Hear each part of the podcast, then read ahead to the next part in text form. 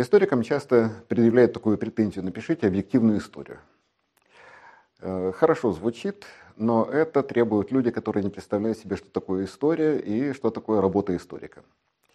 Если какой-нибудь историк скажет вам, сейчас я вам расскажу, как это было на самом деле, это значит, что либо он не понимает, чем занимается, либо он намеренно вводит вас в заблуждение. Дело в том, что история – это наука, и наука специфическая. Как когда-то написал Юрий Михайлович Лотман, это потом повторяли многие историки и литературоведы, историк обречен иметь дело с текстами. Собственно говоря, мы всегда работаем с какими-то нашими реконструкциями прошлого. Потому что то, что прошло, уже никогда невозможно восстановить в полном объеме. Эти реконструкции строятся на основании исторических источников. Они могут быть разные. Письменные, материальные, этнографические, устные, лингвистические и так далее, и так далее, и так далее. И вся проблема состоит в том, что ни один из этих источников никогда не будет описывать то, что происходило объективно. Это просто невозможно. Так же, как невозможно описать то, что сейчас происходит. Поскольку я вижу одно, вы видите другое, я слышу одно, вы слышите другое.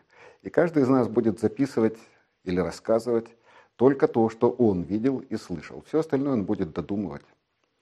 Если мы попытаемся э, объективно описать что-нибудь, у нас ничего не получится. Ну, скажем, я могу э, рассказать, как приблизительно 233 тысячи средних солнечных суток назад на пересечении, чтобы не соврать, там 36 градуса восточной долготы и 56 градуса северной широты собралось несколько тысяч представителей биологического вида Homo sapiens, которые на протяжении где-то пятой части средних солнечных суток уничтожали друг друга с помощью каких-то приспособлений, а потом, не закончив это благородное дело, разошлись. Одни ушли на север, другие ушли на юг, я думаю, это, во-первых, ничего нам не даст, а во-вторых, это тоже будет субъективное описание. Все эти градусы, все эти северо-юги, все эти биологические виды Homo sapiens, все эти средние солнечные сутки – это все то, что придумал человек. Для того, чтобы описать то, что его окружает. Ну, а если я скажу, что я с вами описал Куликовскую битву, вас это, наверное, тоже не устроит, потому что нас не это интересует. Короче говоря, исторический источник – это довольно сложный такой э, объект, который изучается историками. Пока этого не поняли, дело сводилось к тому, что э, историки просто пересказывали или переводили как можно ближе к тексту источники. Ну, например, Сергей Михайлович Соловьев очень подробно описывает э, битву на Калке. Это самое подробное описание – если мы внимательно посмотрим, это просто перевод, буквальный перевод с небольшими купюрами рассказа Воскресенской летописи. Но Сергей Михайлович Соловьев не знал, как устроен этот источник. И поэтому его рассказ, к сожалению, мы принять сегодня не можем. Дело в том, что источник – это довольно сложное по своей структуре такое образование. О чем бы мы ни говорили, материальный это источник или письменный источник – Хотя я, конечно, буду больше говорить о письменных источниках, причем преимущественно древнерусских, но это относится ко всем источникам. Эм, если мы говорим о древнерусских письменных источниках, то это тексты, которые составлены по совсем другим правилам, нежели те, к которым привыкли мы. Скажем, вот тот же самый текст, который переводил Сергей Михайлович Соловьев о битве на Калке, это текст, который составлен из трех текстов – более ранних. Это рассказы Лаврентьевской летописи, Ипатьевской летописи, Новгородской первой летописи, которые не совпадают между собой. Точнее сказать, они совпадают только частично. А в Воскресенской летописи они просто сведены вместе, такой гребенкой. И э, пересказывать просто Воскресенскую летопись не имеет смысла, потому что это три разных рассказа с трех разных точек зрения, с разными оценками. Единственное, что там совпадает – это характеристика, скажем, татар. Это единственный положительный персонаж во всем этом рассказе, как ни парадоксально прозвучит. А все остальное – это разные рассказы, которые надо теперь проверять. Надо сказать, что на рубеже 19-20 веков отношение к источникам, прежде всего к письменным источникам, начало меняться. И на протяжении 20 века уже произошли радикальные изменения. То есть произошли так называемый психологический поворот, когда стало ясно, что человек воспринимает не совсем то, что он видит на самом деле. И, во-вторых, лингвистический поворот, когда стало ясно, что описывать то, что человек воспринимает, можно только в виде какого-то языка, каким бы этот язык ни был. И этот язык всегда в какой-то степени искажает тот образ, который присутствует у человека. Это все привело к очень серьезным изменениям в работе с источниками и к развитию того, что называется источниковедением. Но, ну, скажем, источники, с которыми мы работаем, источники древнерусские или примыкающие к ним, скажем, западноевропейские, греческие источники, там, восточные источники, арабоязычные, перситоязычные. Это все э, тексты, которые составлены по своим определенным правилам. И историк, когда он начинает работать с этими текстами, он должен прежде всего э, решить несколько вопросов. Первый вопрос. Восходит ли этот текст к впечатлениям участников или очевидцев этого события? Это вопрос принципиальный. Если этот текст не восходит к таким воспоминаниям да, или впечатлениям, это не исторический источник.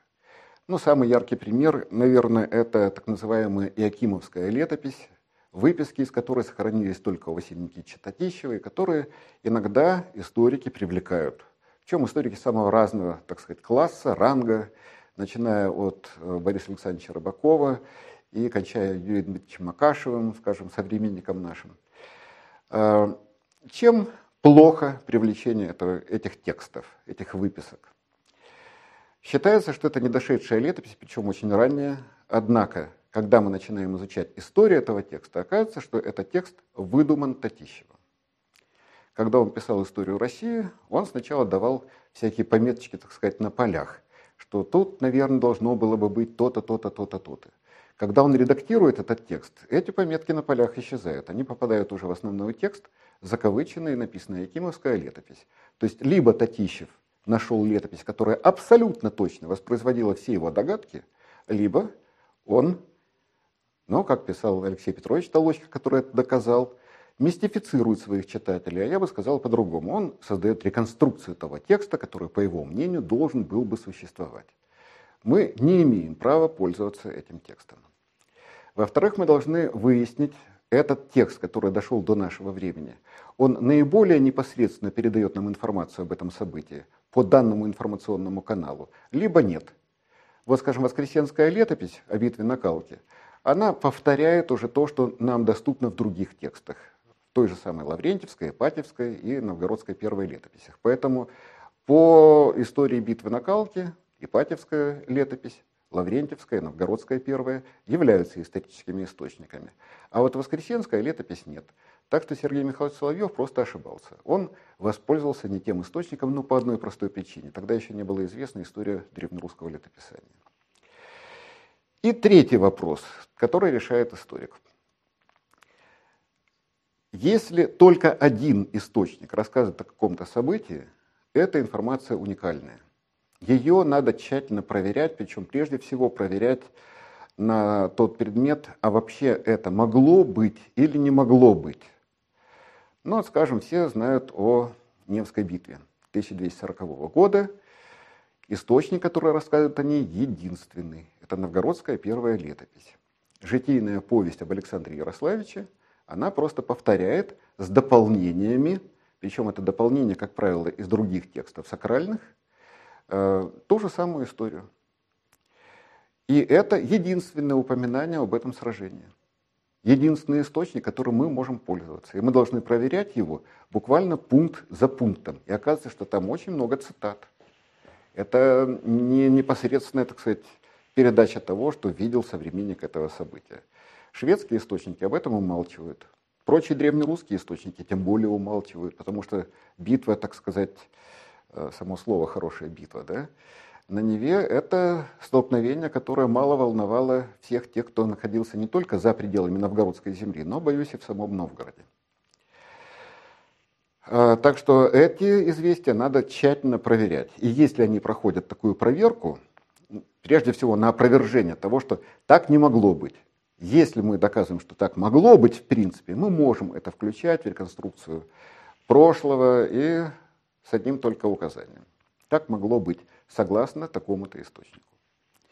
Если о каком-то событии рассказывает несколько источников, то тогда мы можем сопоставить их сведения между собой и получить верифицируемую информацию, которая и должна становиться основой таких исторических реконструкций. Реконструкций прошлого, которые потом историки, впадая так в легкую стадию шизофрении, начинают изучать как объективную реальность. Ну, например, ледовое побоище. О ледовом побоище 1242 года рассказывают уже пять источников, независимых друг от друга и не имеющих общего источника. Это и э, скажем, новгородская первая летопись, это псковские летописи, это Суздальское летописание, это э, летописание Владимирское и, наконец, что очень ценно, это источник, так сказать, с противоположного берега. Это э, старшая Ливонская рифмованная хроника. Мы можем сопоставить их э, сообщения и получить более-менее объективное представление об этом событии. Но оно будет очень кратким. Это будут только основные моменты. То, что Александр Ярославич освободил от э, немцев Псков, а там сидело всего два фокта, ну, с небольшим отрядом, там порядка 30 человек, что затем он двинулся вместе э, с, со своей дружиной э, на территорию Дорпатского епископа. Там был разбит его передовой отряд, который занимался грабежами – После этого Александр отошел на лед Чудского озера, и там состоялось сражение, в котором погибло порядка 20 э, рыцарей, и шестеро рыцарей было взято в плен. Все, что мы знаем о ледовом побоище, объективно из источников. Это проверяемая, верифицируемая информация. Все остальное, то, что мы читаем о ледовом побоище, это догадки, фантазии, ну и, конечно, все будут спрашивать, а где эти рыцари, которые утонули. Тонут они только в фильме Сергея Михайловича Эйзенштейна. Никаких сообщений о том, что кто-то утонул под льдом Чудского озера во время этого сражения в источниках нет. Э, в немецкой рифмованной хронике там даже написано, что все падали на траву, что вообще само по себе очень странно.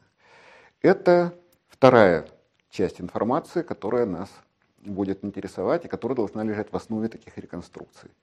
И третье, э, третий тип, так сказать, информации, которую мы находим в письменных источниках, это информация повторяющаяся.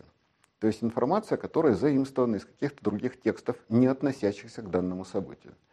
Такой информации очень много в древнерусских источниках, да и в современных источниках. Но вообще нормальные историки такую информацию отбрасывают. Хотя не всегда ее замечают, и поэтому включают в свои реконструкции – на самом деле такая информация несет чрезвычайно важные сведения о том, как автор этого текста оценивал и характеризовал само событие, его участников и так далее. Он нас отсылает к другим текстам. И если мы эти тексты правильно определим и продолжим их, то есть мы будем знать контекст, в котором они находятся, все станет на свои места. Ну, скажем, если мы читаем о том, что Куликовская битва проходила с 6 по 9 час, и в 8 часу наступил перелом, мы должны помнить, что это, во-первых, сведения, которые попали э, в источники очень поздно, после того, как уже вымерли все ветераны Куликовской битвы. А во-вторых, это нас отсылает просто к другому тексту. Это отсылает нас к Евангелиям, где с 6 по 9 час идет распятие Христа, и в 8 часу наступает перелом. Это символическое описание того, что происходило. Если мы не узнаем, что это за текст, если мы не поймем, что нас отсылают к нему – мы создадим ложную реконструкцию, что, соответственно, нас приведет к ложным выводам. Э, пример я могу давать, или такую аналогию такого рода. Э, несколько лет назад были выборы в московскую мэрию, и когда я зашел в метро, я вдруг увидел маленький стикер, на котором было написано «Мэрия бессмертная». Когда я рассказываю это, э, скажем, людям своего поколения, они начинают смеяться тут же. Современные студенты смеются после того, как им объясняешь, что стоит за этим текстом. Почему смеются мои современники? Потому что все они смотрели замечательный фильм «Необыкновенные приключения итальянцев в России», где главный мафиози все время повторял «Мафия бессмертна». Нас отсылают к этому тексту.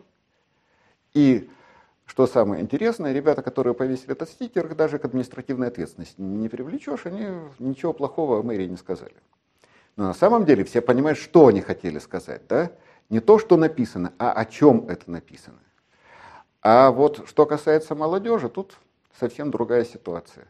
И я всегда смеюсь и говорю, что если бы я, как вот историк, который попал там через 500 лет в наше время, увидел этот самый источник, что бы я сделал? Я бы написал трактат о верованиях москвичей на рубеже 20-21 веков которые поклонялись какому-то божеству женского рода, мэрии, которая была бессмертной, но те, кто поклонялись ей, не подвергались гонениям, потому что они были в подземельях, вынуждены были все время передвигаться, потому что за ними все время гонялись, их преследовали. Так написано подавляющее большинство трактатов, скажем, о верованиях восточных славян.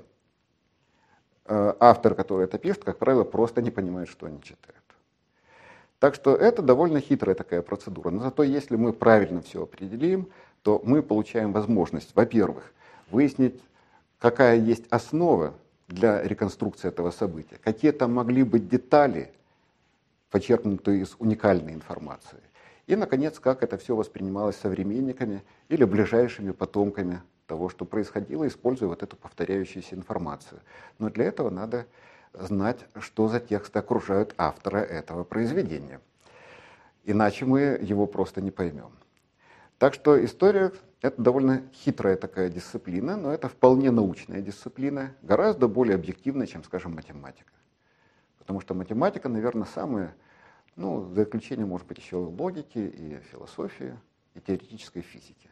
Вот это самые интеллигибельные дисциплины, которые существуют только в головах у человека. Кто видел математическую точку? Никто. Потому что она не имеет никаких параметров. Это абстракция. Кто видел треугольник как таковой? Не модель треугольника, а треугольник. Да никто. Это абстракция. Кто видел число как таковое? Да никто. Это абстракция. И то, что делают математики, то, что делают теоретические физики, то, что делают логики, то, что делают философы, это чистые абстракции. А историков как раз интересует другое. Их интересует что происходило, как происходило, и постараться восстановить это максимально точно. Но те, кто не умеет работать с источниками, они, конечно, начинают фантазировать, но это очень далеко от реальности. Историк же старается делать научную реконструкцию, опираясь на тот методический аппарат и на те приемы и методы, которые были выработаны за последние 300 лет.